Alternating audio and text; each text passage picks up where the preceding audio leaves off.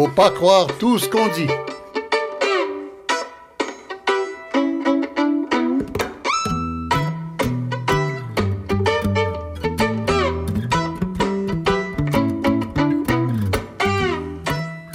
Bonjour, bienvenue à la seule émission Faut pas croire tout ce qu'on dit de l'année enregistrée. Alors, nous sommes le 22, le mardi 22 décembre. Nous diffusons, alors vous nous entendez, on est le 26, lendemain de Noël, après deux gros parties, en préparant peut-être un autre pour ce soir. Et puis, euh, on va jouer à être le 31 décembre 2016, c'est-à-dire à se demander ce qu'on a aimé et pas aimé dans l'année qui vient de s'écouler, l'année 2016. Alors, comme disait Churchill, la prédiction est un art incertain, surtout quand ça concerne l'avenir. Ce qu'on peut dire de sûr, c'est que l'année 2016 sera une année bisextile qui commence un vendredi. Il y aura donc un vendredi 13 au mois de mai. On peut dire aussi que la 68e Assemblée générale des Nations unies a proclamé 2016 année internationale des légumineuses. Ça fait I-A-I-L. Je vous présente mes invités qui rigolent déjà. D'abord, celle qui n'est pas là, qui est en studio à Ottawa. Myriam Famille, ancienne éditrice de l'État du Québec pour l'Institut du Nouveau Monde, animatrice, chroniqueuse au journal Métro, etc. Myriam Famille, bonjour. Bonjour. Paul Saint-Pierre Plamondon, qui est devant moi, qui est euh, euh, cofondateur de Génération d'idées, entre autres. Euh, les orphelins politiques, c'était votre livre de l'année dernière chez Boréal, et etc., etc. Paul Saint-Pierre, bonjour. Bonjour. Isabelle Fontaine, qui est... comment, qui gère des crises, hein? gestion de crise, vice-présidente de Ryan Affaires publiques, à Sherbrooke, quand même mais qui est ici en studio à Montréal avec nous. Vincent Geloso, économiste à l'Institut économique de Montréal. Bonjour. Quand même. Il est quand même ici avec nous. Entre autres. Bonjour, Vincent Geloso.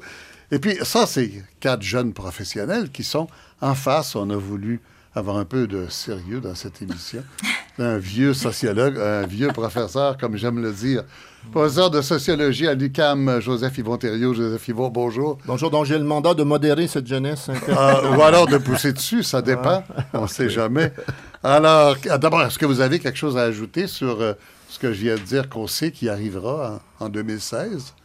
Euh, c'est-à-dire ah l'année des légumineuses et le vendredi 13 mai. Est-ce qu'il y a des choses dont vous êtes sûr? Alors, assurément, Justin Trudeau ne dira plus « Nous sommes en 2015 ». Ah, ça, c'est pas mal. Oui, Myriam Famille, avez-vous quelque chose à ajouter? Je crois que les légumineuses et l'année bisextile, euh, c'est peut-être les deux seules choses dont on peut être certain pour 2016. Ah bon? à ce point d'incertitude. Paul Saint-Pierre? je vais m'en tenir aux légumineuses aussi. Oui. Vincent, Géloso? Je vais prendre des légumes gratinés l'année prochaine. bon, Joseph Yvon, sortez-nous de cette atmosphère. Ben non, ben moi je pense qu'il va y avoir des attentats en 2016. Ah oui, donc euh, c'est assez sûr ça aussi. Donc euh, il ne faut pas juste être heureux. On a, OK, alors on va, on va entrer dans le sérieux, mais on va rester un peu à mi-chemin parce qu'on va parler de Justin Trudeau et, enfin, quelques facéties. Non, je ne dis pas que c'est pas sérieux, mais je, je pose la question, est-ce qu'il pourra traverser 2016 avec la même aisance, dans le même faste que 2015. Non. Qui veut partir là-dessus? Ah, non, non, non, euh, je pense que Justin Trudeau, c'est un champion des, des, gestes symboliques. Et jusqu'à maintenant, il y en a quelques-uns qui sont bons. Donc, le retrait euh, du Moyen-Orient, la question des Autochtones. Le retrait relatif. Le retrait relatif, oui, mais c'est quand même un, c'est, quand même relativement symbolique. La contribution du mm. Canada au Moyen-Orient était, était minime. Euh, ce qui va être plus problématique pour lui, c'est quand la substance va commencer à arriver, c'est-à-dire euh, la question du déficit, hmm. la question de la taxation. Euh, puis il faut se rappeler une chose, le, le, la meilleure chose que les conservateurs ont faite, c'était les baisses d'impôts qu'ils faisaient en laissant les provinces réoccuper ces chantiers hmm. fiscaux-là. C'était un peu... Donc, au net, il n'y a pas eu de baisse d'impôts au Canada depuis 2006. Les, le fédéral, il y en a eu. Hmm. Les provinces ont réoccupé ce chantier fiscal-là. En le réoccupant, il n'y a pas plus d'espace fiscal à occuper maintenant. Mm-hmm. Si M. Trudeau essaye de le réoccuper, c'est un peu. Là, ça va augmenter le fardeau réel des Canadiens. Dans certaines provinces, plus que d'autres. Donc là, la situation est beaucoup plus complexe pour lui. Et lorsqu'il va se boquer à l'égard des provinces, ça risque de commencer à devenir problématique. Et c'est là que euh, la substance risque de rattraper la forme. Pourtant, les, relations sont au beau fixe avec les provinces. M. Trudeau euh, annonce que le gouvernement fédéral ne s'objectera pas à la loi québécoise sur l'aide à mourir. Euh, donne le Québec en exemple dans l'environnement. Paul Saint-Pierre. Mais il faut quand même donner à Justin Trudeau qu'il est de bonne foi. Il donne son 110 c'est-à-dire qu'on voit un effort sincère dans plusieurs sujets, égalité homme-femme, l'environnement, euh, toutes ses présences, euh, même le lendemain là, dans, dans, dans, les métros. On sent qu'il veut envoyer un message fort, qu'il est sincère dans cette démarche-là. Donc, je pense que ce ne sera pas tout noir en, 2016. Je, pense qu'il a déjà établi une, certaine ère d'aller. Mais il y a des caractéristiques inhérentes à Justin Trudeau qui vont revenir, dont celle de faire des déclarations aléatoires. Depuis que je suis Justin Trudeau, bien avant sa carrière politique, il a toujours eu tendance, euh, particulièrement en ce qui a trait aux Français, au Québec, de temps à autre, il nous sort une déclaration qui est euh, glissante, difficile à justifier. Donc, ça peut être une source, ça peut être un irritant. Mhm. Euh, Comme celle d'associer la charte avec Trump? Ça, c'est oui, exactement. exactement. oui, euh, dans la charte. Enfin, ça demande peut-être un peu d'explication. C'est-à-dire euh, que... C'était dans une entrevue dans une entre... radio de CBC, je pense. Oui, où il a, il, il, a parlé de, de, de la proposition de Trump de, ne pas faire entrer des, des, musulmans. Il a dit qu'il était... Bloquer les frontières. il bloquer les frontières américaines. Il a dit que mhm. lui, il était pour la diversité et qu'il avait démontré euh, euh au moment de la charte, euh, la charte des valeurs québécoises. Donc, en associant, en associant le geste de Trump à la charte des valeurs québécoises sans trop d'explications, alors qu'on peut penser que c'est pas du tout du même registre. Le deuxième élément avec Justin Trudeau, c'est qu'il a tendance à continuer sa campagne électorale par des selfies et des images. Et lorsqu'il y a des situations aussi graves que le terrorisme, des enjeux économiques qui sont euh, mm. troublants, cette superposition constante de la politique de l'image, mm. en même temps qu'il y a des questions de fond, de contenu qui doivent être tranchées avec euh, un, certain ton grave, ça peut être aussi être un, irritant. Donc, ça, c'est peut-être à prévoir en 2016. mais en même temps. Les gens ont l'air de le prendre plutôt bien pour le moment. Oui, on, aura, on aura une année entière de ce qu'on a, de ce qu'on appellera Sunny Ways. On verra combien de temps on pourra euh, continuer. Lune de miel en français, peut-être. Comme ça, mais. Non, non, non. Sunny Ways, c'est son expression euh, ah magique, une perversion exacte de ce que Wilfrid Laurier voulait dire quand il parlait de Sunny Ways. Je m'excuse comme Moi, je pense que sa capacité de gérer son image, qui a très bien servi en campagne, va continuer à bien servir. Les Canadiens semblent friands de cette approche euh, bon enfant. Euh, mais, ah, euh, Myriam, voilà. Oui, donc, vous pensez que c'est là pour durer? Absolument, mais comme les autres l'ont fait remarquer, gouverner, c'est choisir. Il va nécessairement faire des mécontents. Il ne peut pas plaire à tout le monde. Et d'autant plus qu'il a vraiment suscité énormément d'espoir, d'attente. donc, il y a un énorme potentiel aussi de décevoir. mais je crois qu'il a quand même le beau jeu parce que actuellement, il est un peu dans la même situation où Harper était euh, au début de son, de son mandat. Euh, les, les, les, partis d'opposition sont dans un espèce de processus de, de, reconstruction. Ils ont moins de dents. Il y aura des courses une course à la chefferie au PC. Mmh, mmh. Euh, le NPD semble relativement affaibli. Donc, je pense que la lune de miel va quand même se poursuivre pendant un bon moment. Oui, euh, je vais juste revenir parce qu'on va l'échapper au Sunny Ways de Wilfrid Laurier, euh, Vincent. Euh, deux, trois mots là-dessus, euh, sous l'œil vigilant du professeur Thériault. ben, c'est parce que Sonny Ways, à l'origine, quand, quand Wilfrid Laurier c'est ça, qui était un libéral classique, c'était mm. une référence à l'idée que la société civile est capable d'organiser et de solutionner des problèmes complexes beaucoup mieux que euh, des pratiques politiques où est-ce qu'on essaye de, mm, mm. de, jouer du gros bras. C'est de faire beaucoup plus confiance à la capacité de la société de s'organiser qu'à l'égard des politiciens. Justin Trudeau le, ben, déforme, la citation? Parce que la citation de Wilfrid Laurier, c'est un discours de petit gouvernement, c'est-à-dire de, faire en sorte que l'État devrait laisser beaucoup plus de place à la société civile ah à l'égard de ah l'organisation. Ben, vous avez raison. Yvon ben, mais je dirais qu'il a raison sur le fait que le gouvernement Trudeau n'a pas été élu sur une plateforme qu'on pourrait dire néolibérale, une mm. plateforme de petit gouvernement. Et dans ce sens-là, il, il, a raison. Mais d'autre part, euh, et je pense un que petit gouvernement dans le sens théolibéral. Oui, dans le sens d'un État qui n'est pas engagé et que la société civile est capable de s'auto-organiser. Mais d'autre part, hier, j'écoutais et je pense que c'est là-dessus qu'on doit euh, qu'on va avoir à évaluer euh, Justin Trudeau. Faire attention quand on dit hier. Oui, hier, le 21, le 21, le, 31, le 30 décembre 2015, je l'écoutais et il utilisait, pendant une heure, il a utilisé au moins 15 fois le mot conversation. Ah, et, je veux dire, ce qu'il est en train de vouloir. c'est un mot d'Internet, ça. Ben, c'est un mot d'Internet, mais, mais c'est un mot aussi de dire qu'on va changer la culture politique. Et c'est ça qui plaît. Au-delà de la personnalisation de la politique, au-delà des selfies, ce qui plaît, c'est qu'il est en train de dire euh, euh, je n'ai pas de grandes idées politiques, mais on va discuter, on va converser, on va continuer la conversation, on va parler, etc. Et pour le moment, on a bien envie de le croire. Puis là, on a envie de le croire après l'ère, après l'ère, euh, après l'ère Harper, on a envie de croire ça. Puis peut-être que pendant une année, on va croire ça encore. Oui, Isabelle. En fait, moi, je pense que au 31 décembre 2016, on, jugera Justin Trudeau sur quatre éléments très importants, quatre très grands chantiers dans lesquels il s'engage et euh, desquels on ne mesure pas encore l'ampleur. D'abord, les relations avec les nations autochtones, euh, mmh. les, 64 mmh. recommandations. On ne s'imagine pas à quel point ça aura... 94, pardon.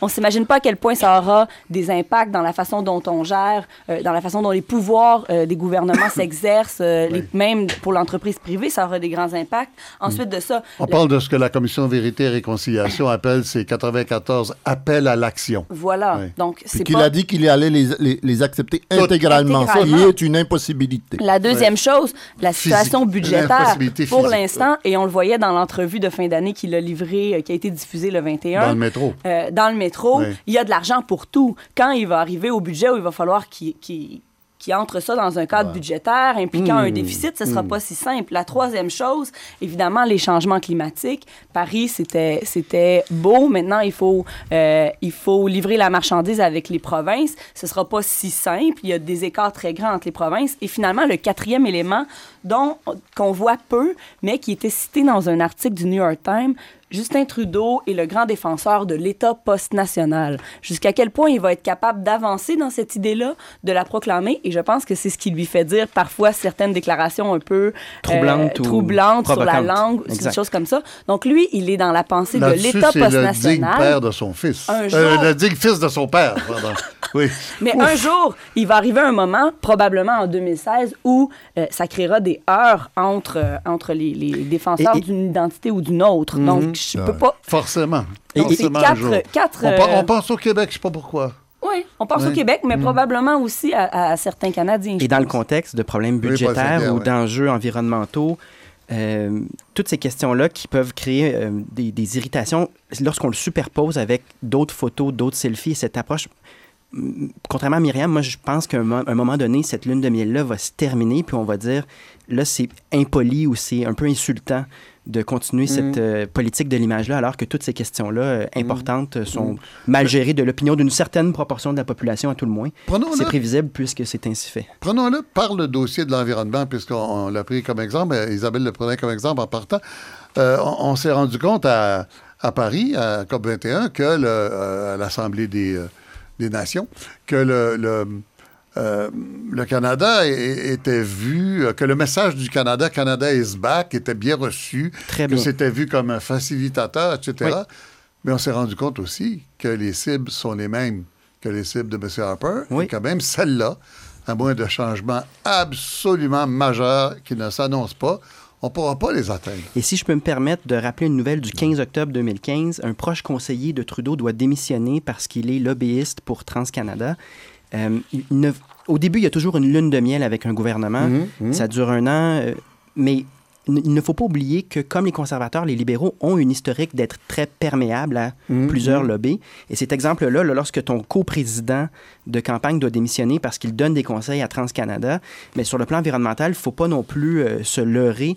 Les accords de Paris sont flous à plusieurs égards, notamment par rapport aux moyens que le Canada va entreprendre. Donc, il y, a une intention. Je, n'accorde pas de mauvaise foi à Justin Trudeau. Je, le trouve, euh, en fait, intéressant à suivre. C'est bien meilleur que Stephen Harper en ce, en ce qui me concerne. Mais il a aussi des intentions qui nous intéressent beaucoup. Il ne faut pas être complètement naïf sur, une question comme celle de l'environnement. Lorsqu'on voit la machine du Parti libéral et son historique, hmm. euh, donc c'est un suivi qui va devoir être... Euh, il y a un souffle de, de, de, grande... Un sujet aussi qui risque d'être une pierre d'achoppement. oui, Myriam.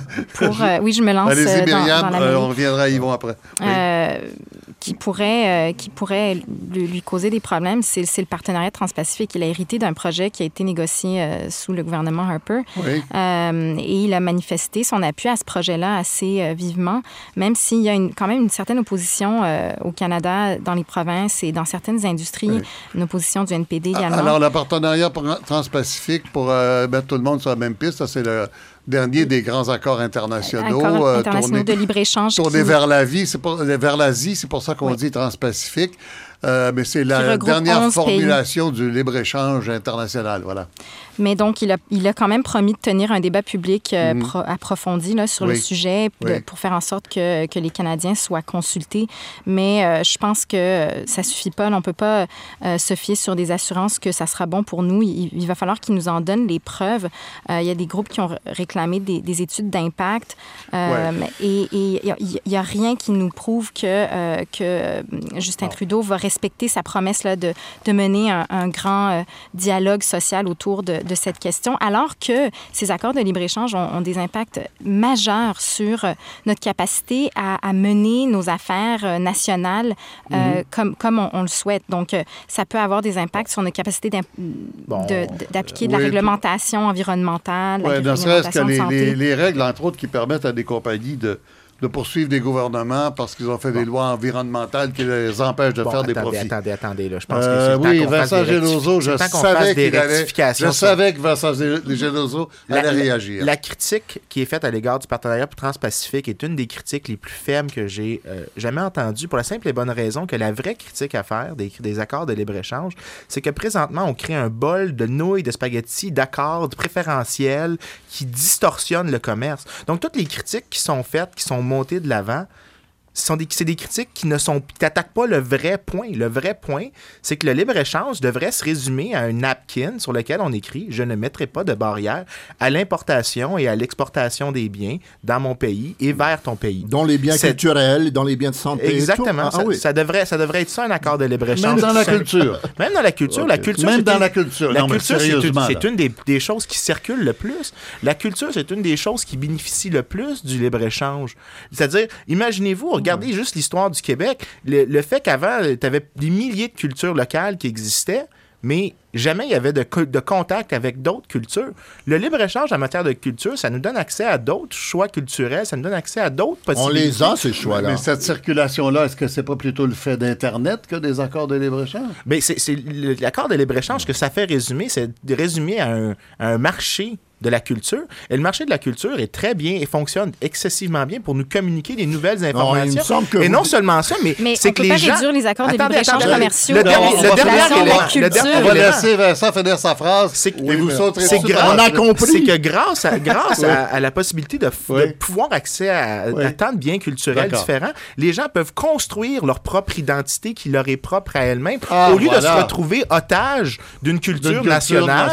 Et après ça, ils peuvent l'adapter la culture. peut se métamorphoser. Ça, non, ça, le mérite, ça le mérite d'être clair, mais je veux dire, il parle comme un vieux des années 80 de néolibéral. Je veux dire, on a essayé ça pendant 30 ans, ça n'a pas marché, et maintenant, même les gens à Davos se réunissent et disent comment on va penser de réguler, de, de, de, réguler de nouveau le marché international, comment on va penser de réguler les échanges internationaux, comment on va penser de réguler Internet, etc.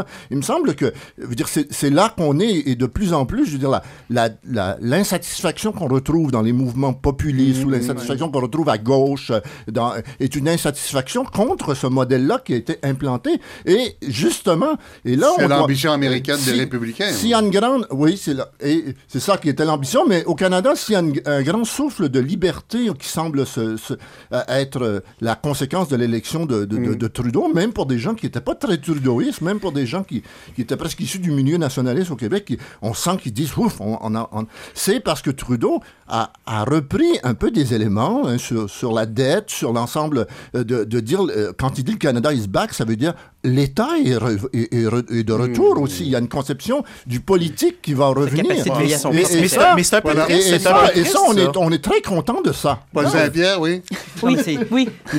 C'est le débat de, de l'État capable de veiller aux intérêts de sa population. Les gens ont le sentiment que finalement, les enjeux importants, notamment sur le plan économique, échappent complètement à la législature. Mm. C'est déjà le cas avec les compagnies transnationales, toutes les questions des paradis fiscaux. Mais plus ça avance, plus finalement nos gouvernements semblent complètement incapables d'agir. Et donc, euh, dans la discussion des accords internationaux, il faut se poser la question comment protéger, tirer son épingle du jeu, parce que dans des accords comme ceux-là, historiquement, ces accords-là, sont, il y en a eu d'une certaine manière mmh, pendant mmh. toute l'histoire, même à partir de la mmh. conquête de l'Amérique, il y avait des, des, des, ententes comme ça qui permettaient à certaines nations de s'enrichir aux dépens d'autres nations. Donc, il faut être stratégique là-dedans. Il ne faut, faut, pas placer le libre-échange comme une vertu universelle qui profite à tout le monde également. Il y a souvent des gagnants, il y a souvent des perdants sur le plan géopolitique, et je pense qu'il faut que la nation... Et sur ce plan-là, donc, vous à... attendez à ce que le gouvernement Trudeau fasse quoi ben, euh, avec ce ben, projet? je pense qu'il va euh, euh, montrer une, certaine capacité stratégique de veiller aux, intérêts des Canadiens. C'est ce qu'on souhaite également pour les provinces. Donc, je pense que la critique d'une déréglementation complète dans un chaos qui aléatoire euh, va finir par influencer la politique euh, canadienne et québécoise. Là, ça, mm. c'est certain. Je pense qu'il est temps qu'on divorce l'idée des bienfaits pour ben, l'État, des bienfaits pour les individus. Ben, l'être humain, humain étant faillible, l'État étant composé... le maître d'œuvre de la volonté des individus. Oui, mais l'être humain, l'être humain, est, ben, l'être humain est faillible. le gouvernement est composé d'êtres humains. C'est pas parce que je me retrouve au gouvernement que soudainement je suis un ange qui est capable d'avoir les solutions à tous les problèmes. Non, mais en fait, quand on regarde des sujets, ce que vous dites, plusieurs Est-ce que je peux. Actuelles le sous-entendu ce que vous dites, c'est que le marché, lui, va régler ça. J'ai jamais dit ça. Ben, ce que j'essaie de C'est l'État ou c'est le marché. La perspective, la perspective. Non, pas exactement. Ce qu'il ah faut réaliser, c'est qu'il y a un rôle pour l'État, mais il est temps qu'on dise, comme, comme, M. Trudeau fait, parce que c'est ça le point que j'essaie d'amener, c'est qu'on met l'État sur un piédestal comme c'est un nirvana qui solutionne tous les petits problèmes du marché. Mais des fois, il y a des problèmes que le marché a qu'il est faillible et que l'État. Ça, la solution, la politique américaine. Et la, solution est pire que le problème. On a bien entendu votre ça thèse là la politique américaine. Famille voulait, Myriam Famille voulait parler, oui. Ben écoutez, je, je, voulais simplement dire que finalement, ce, ce partenariat transpacifique-là, euh, il va falloir qu'il soit. Euh, s'il est, il est adopté par le gouvernement canadien, il va falloir que ça se fasse dans un peu plus de transparence qu'actuellement. Mm-hmm. Mais euh, certainement, il y a encore de nombreux obstacles à, surmonter avant qu'il soit adopté parce qu'il faut que les 11 pays signataires, euh, que les parlements de ces 11 pays l'adoptent. et même aux États-Unis, il, est fort possible que, que ça, ça, ça, passe difficilement. Bref, on est loin de, de, de l'adopter, mais je pense que ça, ça sera l'occasion, en fait, d'une discussion dans, dans l'espace public sur justement le rôle de l'État euh, par rapport aux, échanges commerciaux. À quel point est-ce que euh, on peut permettre à, un gouvernement de perdre une, la, souveraineté sur son propre territoire vous, parlez au profit de discussion dans l'espace public. Est-ce qu'il y aura une discussion dans l'espace public? C'est plutôt fait par les, c'est plutôt fait par les gouvernements et leurs fonctionnaires jusqu'à maintenant ce genre de choses. Mais des, des, groupes, euh, des groupes de défense des travailleurs, des syndicats vont certainement l'amener sur la table. Oui. Oui, Paul Saint-Pierre? Ben moi, ça, devrait nous amener aussi, si on parle toujours de 2016, oui, oui, oui. Ben, au débat euh, de politique américaine en ce moment, on voit l'émergence d'un Bernie Sanders mm-hmm. qui porte vraiment cette volonté. On sait qu'il ne sera pas élu à la tête du Parti démocrate. Non, mais c'est une émergence spectaculaire. C'est euh, certitude qu'on est. Mais, mais partant qu'il recueillait, je pense, 1 des intentions, euh, son, son, émergence. se disant socialiste, c'est étonnant qu'il soit rendu. Il, il représente la volonté des Américains hmm. d'avoir un gouvernement qui veille au bien-être des gens. Les gens ne comprennent pas toutes les subtilités de, libre-échange, ou de, hmm. mais ils veulent une, vie meilleure que ce qu'ils voient. Il faut faire attention. Et, attends, je vais juste terminer, s'il vous plaît. Et, et euh, à l'opposé, on a un, débat euh, vraiment angoissant euh, chez les, les, républicains. Donc, l'émergence d'un Trump, une machine médiatique mm, mm. À, créer de la controverse, il se maintient. Et ça, c'est le sujet de 2016, de mon point de vue, parce qu'on peut, là, si je comprends bien, tout le monde s'entend ici pour dire qu'on aurait une lutte Trump contre Clinton. Et, j'ai peur de cette lutte-là. Pourquoi? Attendez, là, vous prenez par acquis que Donald Trump va être élu le, candidat républicain à l'élection présidentielle. Non, moi, mais je, moi, je mettrais mon argent sur Ted Cruz quand même. mais Ted Cruz, c'est pas mieux. Isabelle, euh, Vincent Gerozo, Trump ou Cruz? Lequel des deux? Je, je, veux ni un ni l'autre. Bon, lequel voulez-vous?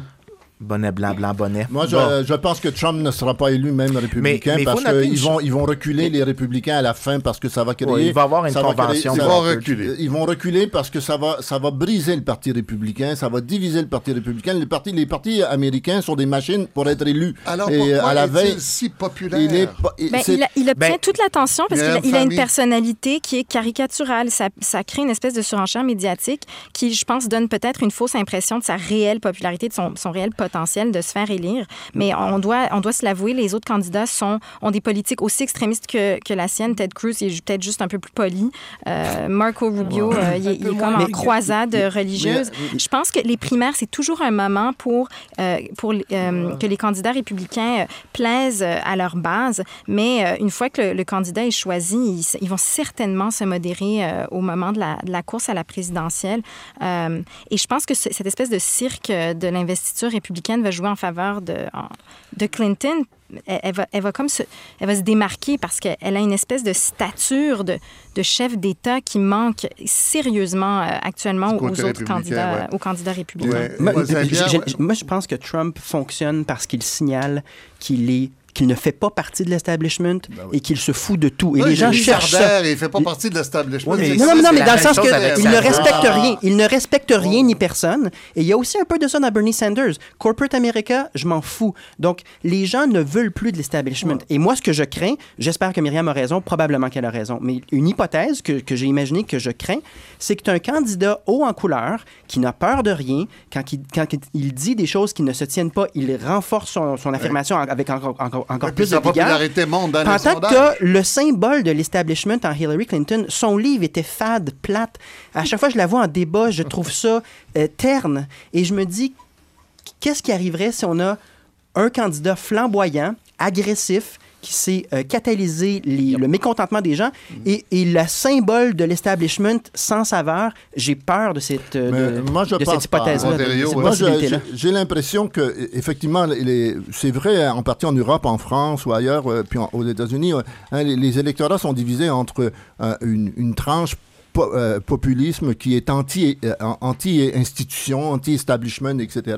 Et un renouveau d'une réflexion, hein, on a dit Sanders, mais Hillary Clinton est là-dedans, et je veux dire, d'une réflexion sur le, le, renouveau des États et le renouveau des institutions politiques. Non, mais le renouveau républicain, c'est Donald Trump. Non, mais le, populisme radical à la Donald Trump, pour passer, hein, comme le Front National en France, pour passer, sont obligés de faire des compromis que ces gens-là sont pas prêts à faire. Ils sont obligés de faire des compromis avec un grand électorat. Ils recueille au plus 30 des votes dans, dans, dans les grandes démocraties occidentales. Ah, vous êtes sûr que euh, Trump ne sera pas à moins, à, moins qu'il se métamorphose, à moins qu'il fasse des, des, à moins qu'il fasse comme au hockey des échanges significatifs avec les, les autres pour amener dans son camp des modérés. Et ça, il ne va pas le faire, il va perdre sa base. Alors, je vais, euh, je vais reprendre, essayer de reprendre le contrôle de cette émission. C'est un peu difficile avec les gens dissipés de de party que j'ai là. Alors, euh, M. Trudeau avait promis 25 000 réfugiés syriens pour le jour de l'an. Euh, il s'est bien vite rendu compte en étant au pouvoir que c'était plus compliqué que ça. Il a promis pour la fin février. Est-ce que vous croyez qu'on les aura, les 25 000, à la fin février? J'espère. Qui veut commencer? Vincent, Vincent J'espère. Je pense que les gens s'inquiètent beaucoup trop sur les risques que les réfugiés portent. Euh, aux États-Unis, il y a eu à peu près 900 000 réfugiés qui ont été acceptés dans les dernières mhm. décennies. Il y en a à peu près 10 qui ont commis des actes terroristes. Le, chiffre, il y, en a qui disent 4, 10 avec ceux qui n'ont qui ont pas réussi en même temps. Mhm. Mais même si c'était 20 ou 1000, 1000 sur 900 000, c'est quand même un, taux de réussite assez élevé d'intégration euh, des réfugiés. Je pense que les avantages d'accepter les réfugiés, tant en termes humanitaires mm. qu'en termes économiques pour la société d'accueil, sont assez clairs. Alors pourquoi l'idée de bloquer les frontières est-elle aussi populaire alors? Parce que les gens ont un malaise. Le, malaise, je remarqué, euh, si vous permettez, Vincent, je fais remarquer, juste pour ajouter là-dessus, que euh, c'est pas juste aux États-Unis. Il y a eu un sondage Angus Reid aussi au Canada. 30% des Canadiens sont d'accord pour fermer les frontières aux musulmans. Et puis, évidemment, ça n'étonnera personne, la grande majorité parmi ceux-là, ceux qui ont voté conservateur. Ben, écoutez, ça, ça c'est une des choses qui me, qu'il faut, qui, qui, me déçoit le plus, c'est que euh, le cas... Que les conservateurs sont conservateurs. Non, les conservateurs sont anti-immigration. Ah. En fait, parce que l'argument, l'immigration a des avantages économiques importants, a des avantages mhm. sociaux importants en termes de contact. Ça, c'est la ligne raisonnable. Mais la, la, capacité, ça, c'est la chose que les gens ont de la difficulté à saisir, qui est jamais dans les, dans les débats de discussion, même dans les points de Trudeau, c'est que la capacité d'intégrer les immigrants est une fonction de nos lois, des lois qu'on a sur le marché du mhm. travail.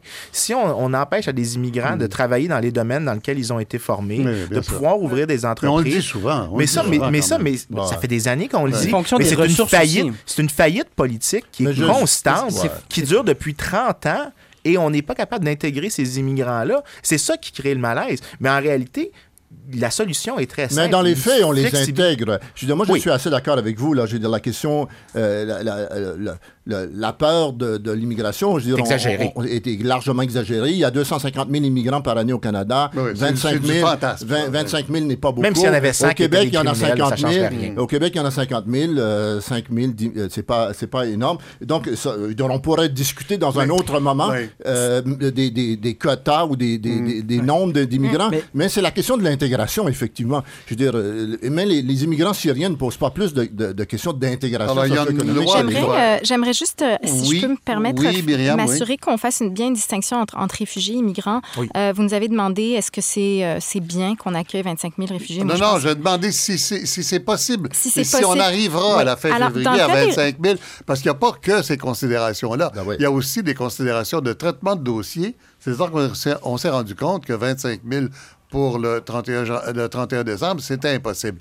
Euh, alors voilà, je, je posais tout simplement la question dans ce, ce sens-là. Ce que j'ai constaté, moi, c'est que la crise des migrants a, clairement suscité une espèce de vague de sympathie euh, chez, chez, les Canadiens qui, qui s'est transformée en euh, et ça a donné des moyens aux, communautés d'accueil de se préparer, euh, des ressources, de la mm. volonté. Euh, donc, il y a beaucoup de gens prêts à accueillir ces, ces personnes euh, pour, qu'elles, pour que les premiers moments de leur arrivée au Canada se passent bien. mais je pense que la question de l'immigration et de la peur de l'immigration, qui est une toute autre question, à mon avis, il faut, il faut, je pense qu'on n'a pas le choix de se demander pourquoi euh, pourquoi ça fait peur? Pourquoi est-ce que les discours anti-immigration sont populaires? et, quels sont les problèmes sous-jacents? On peut pas juste dire, mais c'est des fous qui comprennent pas que les immigrants, c'est du bon monde, bien gentil. Il faut, il faut concrètement se demander comment on peut répondre à ces craintes-là. Et je pense que cette réponse-là va devoir venir des, des partis les, les plus modérés.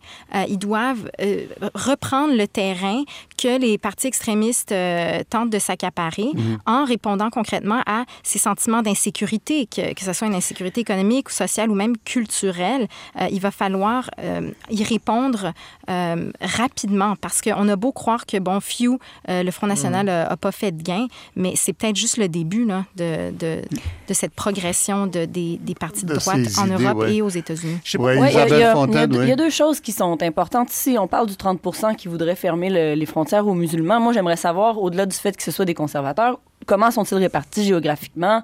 Est-ce qu'ils sont dans, probablement dans des endroits où ils n'ont pas beaucoup de contact euh, avec de ah l'immigration, première chose. Deuxième chose, il y a eu, euh, Myriam en parlait... dire les grandes villes par rapport, par rapport aux, euh, régions. il y a eu de l'irresponsabilité, à mon avis, dans la façon dont, dont nos politiciens se sont engagés dans ce débat. Quand on a commencé à entendre des, euh, des, préoccupations à l'égard de la sécurité plutôt que d'avoir un discours rassurant mm-hmm. en soulevant le fait que c'était statistiquement, statistiquement euh, négligeable d'une certaine façon. Mm-hmm. On a embarqué là-dedans en votant des motions euh, mm-hmm. pour dire à Justin Trudeau de repousser sa date et en faisant un débat de date au lieu d'en faire un débat de solidarité. il n'y a, que, a que Québec solidaire qui a eu un discours positif où il disait il faut mettre en œuvre tous les efforts possibles pour arriver à accueillir 25 000 Syriens, que ce soit au 31 décembre ou, à la fin. Il y a quand même un projet de loi qui a été déposé en décembre et qui va être euh, discuté largement, projet de loi 77, qui réforme complètement euh, l'immigration euh, au Québec. alors, on, on insiste là-dessus sur l'intégration des immigrants à la société en français, entre autres. Euh, je ne sais pas, cette discussion-là, est-ce que ça, vous pensez que ça va passionner les gens? Ben, non, parce que c'est présenté de manière assez technique, ce projet de loi. Là. Donc, on parle vraiment d'une approche... Euh, d'une approche d'intégration spécifiquement dans le marché du travail. On sent qu'il y a une volonté économique derrière ça, mhm. mais que l'aspect social, linguistique est plus ou moins présent du projet de loi. Il y a quand même un chapitre là-dessus. Un peu, mais je pense qu'il ne faut pas perdre de vue qu'au-delà du discours et de la politique officielle du gouvernement, il y a les ressources. Je trouve qu'on est parfois un peu irresponsable parce qu'on publiquement, ce qu'on dit, c'est on, a à cœur l'intégration euh, des immigrants. On fait miroiter à ces gens-là aussi avant leur arrivée euh, au Québec, au Canada, que euh, c'est une amélioration de leurs conditions de vie, de beaux emplois, etc. Et une fois ici, depuis l'abolition des COFI, depuis l'abolition d'un système intégré mm-hmm. de mm-hmm. connaissance de la langue, de la culture, de comment se trouver un emploi, etc., je trouve qu'on ne prend pas tout à fait nos responsabilités. On n'investit pas à un niveau satisfaisant pour s'assurer que ces gens-là aient une pleine opportunité d'intégration dans notre société. Ça coûte des sous, ça prend des ressources et on n'a pas fait ces choix-là au cours des dernières années. Mais ce qui est drôle, ce qui est drôle là-dedans, c'est que y a plusieurs personnes on, présentement, on donne des subventions à la cimenterie mécaniste. On essaie d'aider les bombardiers. On fait un paquet d'interventions dans le fonctionnement du marché avec des subventions corporatives gigantesques, alors que certaines missions sociales très facilement défendables, comme l'intégration des immigrants, on n'a pas les moyens pour le faire. Donc, je pense que c'est le temps qu'on questionne la capacité de l'État de, solution, de, générer de l'activité économique. Sa fonction devrait être fondamentalement sociale. Euh, le point que je fais depuis plusieurs années, c'est qu'il faut distinguer le rôle d'intervention de l'État de celui de redistribution. L'État a un rôle de mission sociale? Euh, Étrangement, on, a un point ici où on s'entend, alors que l'État démissionne de ses fonctions sociales ou, euh, ou même des façons dont elle pourrait intervenir concrètement dans l'économie euh, par, par la tangente keynésienne, je ne sais pas si vous êtes d'accord avec moi, mais euh, elle démissionne entre contrepartie, elle intervient dans des grands projets mhm, euh, mhm. qui sont souvent des, des, aussi des, des, éléphants blancs. Des, des opportunités de communication en quelque sorte. c'est un éléphant blanc. Là, mais, euh, oui, est-ce qu'on vient de dire Parce que là, il me semble que vous, vous renversez le discours. Et à un moment donné, là, vous, vous devenez très nationalisme, dans le sens très... le, le, Québec ou le Canada pourrait se sortir du marché international qui finance les grandes entreprises. Et là, je veux dire, tous les politiciens vont nous dire, si on finance Bombardier, c'est parce qu'au Brésil, on finance Embraer. on devrait être heureux. Parce on devrait être heureux que les Brésiliens fassent ça. Parce que nous, ce qu'on fait, c'est qu'on importe des dollars de leurs contribuables ah. gratuitement. C'est exactement ça. Les subventions étrangères aux produits qu'on importe, on est en interprétation. C'est des cadeaux gratuits pour nos consommateurs. Moi, j'aimerais revenir sur la question là, sur la question que Myriam soulevait là, en disant, effectivement, euh, si s'il y a des craintes contre l'immigration, et non pas contre les réfugiés, mais contre l'immigration générale. Ben il me semble que c'est parce que nos populations, beaucoup de nos populations ont l'impression qu'ils ne contrôlent plus leur société. Mmh. Et, et, ça, il faudra qu'on, il faudra effectivement qu'on qu'on réfléchisse à ça. Et d'autre part, euh, l'élément... Contrôle plus la société dans quel sens? Dans, le sens qu'ils ont plus le, ils, ils, ont plus de pouvoir sur l'orientation de leur société. On leur dit, euh, c'est le monde est ouvert, c'est la faute, euh, mm-hmm. il faut, il faut, il faut la compétition internationale, la compétition internationale au niveau économique, au niveau identitaire, c'est l'ouverture des frontières. On est, on est, c'est le mm-hmm. grand marché, etc. Et les, populations ont l'impression que, y a, et, et ça, ça se, ça se reconstruit par euh, par le politique, hein, ça se reconstruit par la capacité politique d'agir sur son monde. Et euh, je pense que l'intégration des immigrants aussi, euh, c'est un point important qu'il faudra qu'on joue. Je veux dire, on ne peut pas faire venir des immigrants ici et dire ils vont avoir des taux de chômage de trois fois plus élevés que les populations qui sont ici. Cette émission avance. Hein. On ne peut pas finir cette émission sans parler de la marijuana. Ah moi, je pense que c'est juste l'évolution normale de notre société. On en est rendu là, ça va se faire. Je pense pas qu'il y aura de très grands heures. Il y aura peut-être une, une, certaine euh, proportion de la population qui veut qu'on ferme aussi nos frontières aux musulmans, qui s'opposera à la légalisation de la marijuana, et puis c'est tout. Mais il faudra trouver des places pour fumer de la marijuana, parce qu'on ne veut même plus fumer des cigarettes. Moi, je peux, vous assurer qu'il aura je peux vous assurer qu'il n'y aura pas de cannabis à la SAC euh, en 2016, là, parce qu'on a beau euh, vouloir la légaliser. Oui, il y a eu cette rumeur que c'est la Société des alcools du Québec et la LCBO, la, Liquor Board euh, ontarienne, qui vendrait la marijuana. Vous dites que c'est sûr que ce ne sera pas la SAC. Pourquoi? Ben, ce que je suis en train de dire, c'est que pas en 2016, parce qu'on on, a beau vouloir euh, légaliser la marijuana, je veux dire, c'est tout un système qu'il faut mettre en place. Il y a un cadre réglementaire à créer, il y, a, mhm. un système de distribution à mettre en place, il y a des normes d'utilisation à établir, il y a toutes sortes de choses qu'il va falloir faire qui vont prendre parler de nationaliser le pot? c'est ça que vous êtes en train de dire. Non, non, mettez pas des mots dans la bouche. Mais euh, réguler. Bref, euh, bref, ça va se faire, mais ça va être long. Enfin, l'intention est assez claire. Euh, Justin Trudeau l'a dit de façon assez claire.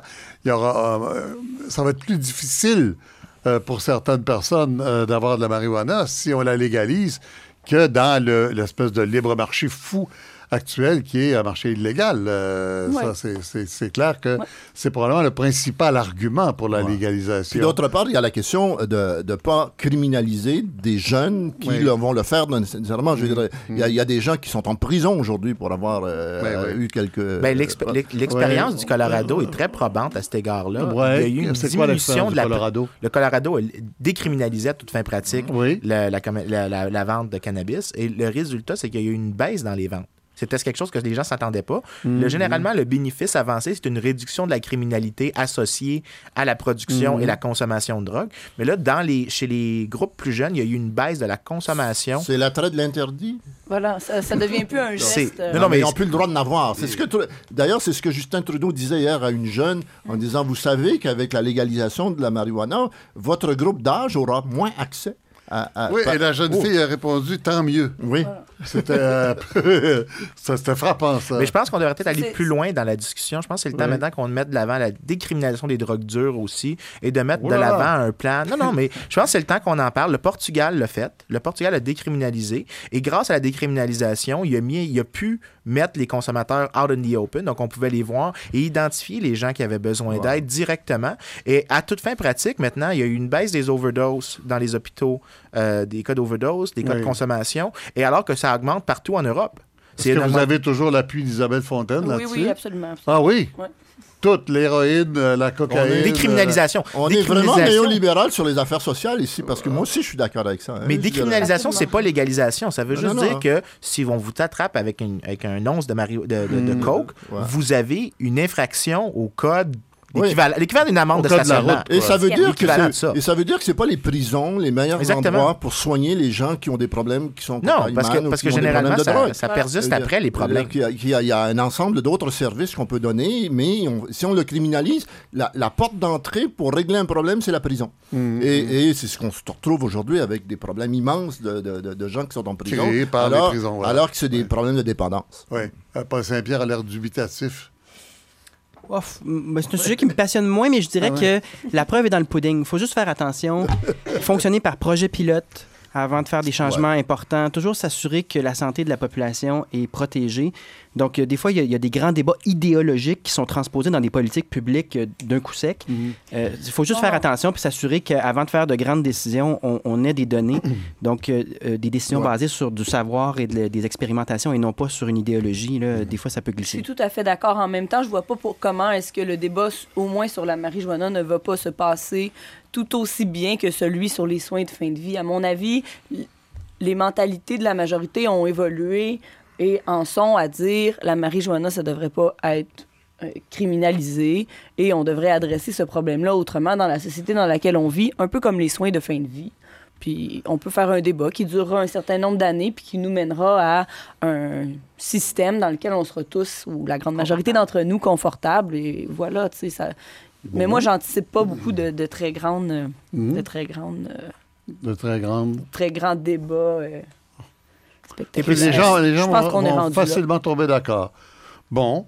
la majorité des gens. va arriver, d'après vous? je lance une question qui est quand même politique parce qu'à ce niveau-là, c'est aussi politique. Mais qu'est-ce qui va arriver de Bombardier cette année, d'après vous? Qui, qui a envie de se lancer là-dessus? Je n'ai pas de problème à y aller. Euh, je pense, je pense, que c'est le temps qu'on arrête de, de, sacraliser Bombardier.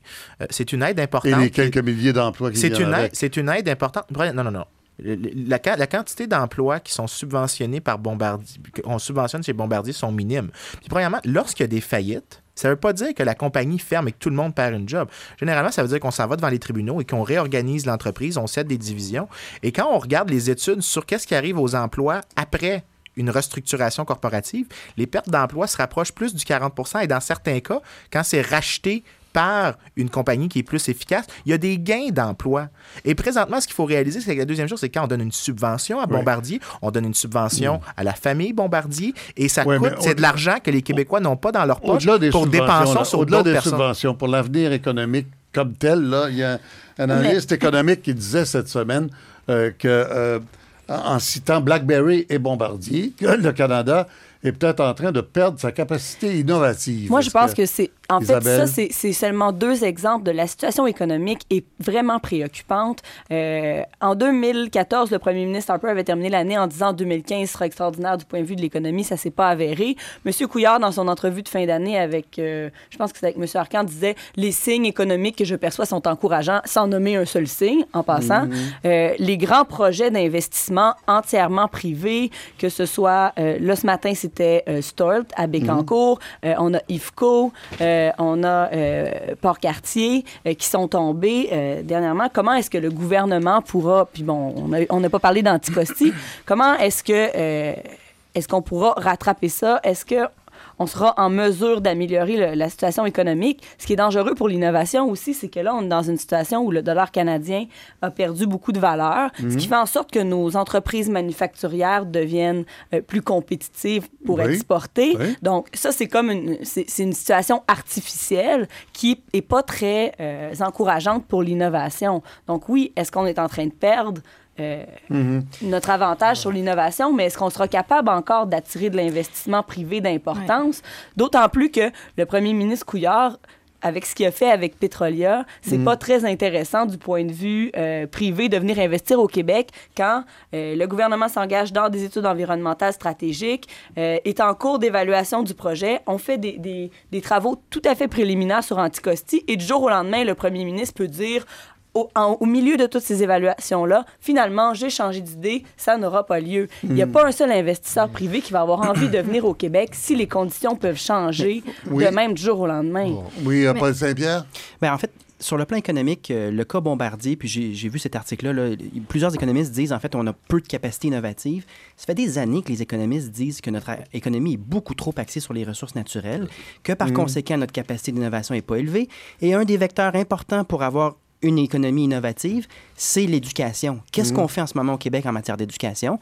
Bien, on, désinvestit. Donc, notre stratégie économique sur le plan... Une grande inquiétude de ce côté-là, côté ben, de, l'éducation. Il n'y a, rien de nouveau sous le soleil. C'est qu'on on ne prend pas l'éducation comme une valeur. Mm. Ça a des conséquences économiques, mais à moyen et long terme. Donc, sur le coup, on ne le réalise pas. Et, je pense que c'est un problème généralisé euh, à, plusieurs pays il qui sont peu de temps. proches de leurs ressources naturelles. Tout le monde trouve qu'on ne prend pas l'éducation comme une valeur? Qu'on est loin de l'esprit de la Révolution tranquille, Isabelle Absolument. Non mais il y a certainement un écart entre les discours et les actions. Oui. Alors, est-ce que Isabelle et ensuite Myriam, oui. Dans, dans, un contexte où la situation économique est difficile et en plus le gouvernement se désengage de, de, ses, de ses plus importantes fonctions sociales, dont l'éducation, alors que ça devrait être l'inverse, je vois pas comment on peut traverser 2016 dans un contexte économique positif. Et, euh, et même au gouvernement fédéral, euh, Ontario, oui. Euh, on, a, on, on, a fermé euh, les, les, ouvertures qu'il y avait au niveau des stagiaires internationaux dans les universités, etc., les financements de la recherche durant les parcs Harper. On pense que ça pourrait revenir, mais c'est catastrophique par rapport à, à, des universités qui se veulent. Qui on pense que ça pourrait revenir, on n'est pas sûr. on n'est pas sûr parce que jusqu'à maintenant, le gouvernement Trudeau, pour revenir à ça, a dit oui à tout, mais il n'a jamais il n'a pas beaucoup de promesses, vraiment. Il a juste dit oui, on va travailler sur ça. C'est ça qu'on va voir en 2016. Oui, Myriam. Ben, je n'ai pas grand-chose à rajouter. En fait, moi, je, juste pour revenir sur l'histoire de, de, Bombardier, moi, j'ai... Vous avez le dernier mot, il reste 40 secondes. Je pense que ça pose toute la question du rôle de l'État dans l'économie. Moi, personnellement, je pense pas que c'est un péché mortel qu'un État intervienne pour aider une industrie établie. Mais mhm. en fait, ce qu'il faut reconnaître, c'est que euh, l'État a le rôle, effectivement, de, euh, aussi de susciter, de créer, en fait, les conditions pour que euh, des nouvelles compagnies puissent émerger, pour qu'il y ait de la recherche et de l'innovation. Et donc, effectivement, ça veut dire investir dans l'éducation. Ça veut aussi aussi dire investir dans un secteur public qui est fort. Puis on a vu en 2015 euh, et peut-être encore en 2016 euh, une espèce de deux poids, deux mesures. quand, quand vient le temps de, de, financer les infrastructures sociales, il y a énormément de timidité et de réticence alors qu'on est prêt à investir dans du ciment puis des, des, alors, des avions. le dernier mot, c'est ben, ces considérations sur l'éducation pour 2016. Merci à Myriam Famille, Isabelle Fontaine, Vincent Gelozo, Paul Saint-Pierre Plabondon et Joseph Yvon Thériault pour cette table ronde du 31 décembre 2016, enregistré le 22 Bonne année 2017. Pour le 26 décembre. voilà. Merci à tout le monde. Alors, vous venez d'entendre, on l'avait dit au début, la seule émission enregistrée de toute l'année. Il ne faut pas croire. Faire relâche la semaine prochaine et sera remplacé par un 21e avec Chantal Petitclerc. D'ailleurs, toute la semaine, vous pourrez entendre. Du lundi 18 au jeudi 31 à 18h sur nos ondes des 21e. Euh, Gérard Larose, Charles Richard Hamelin, Marie Wilson et Olivier Farmer. Euh, merci, merci à tout le monde. Euh, joyeuse fête. merci à la technique à Pierre Dulon. Sylvie Meloche à la recherche, Alexandre Beaulieu, adjoint du réalisateur, Jacqueline Castonguay. À l'an prochain.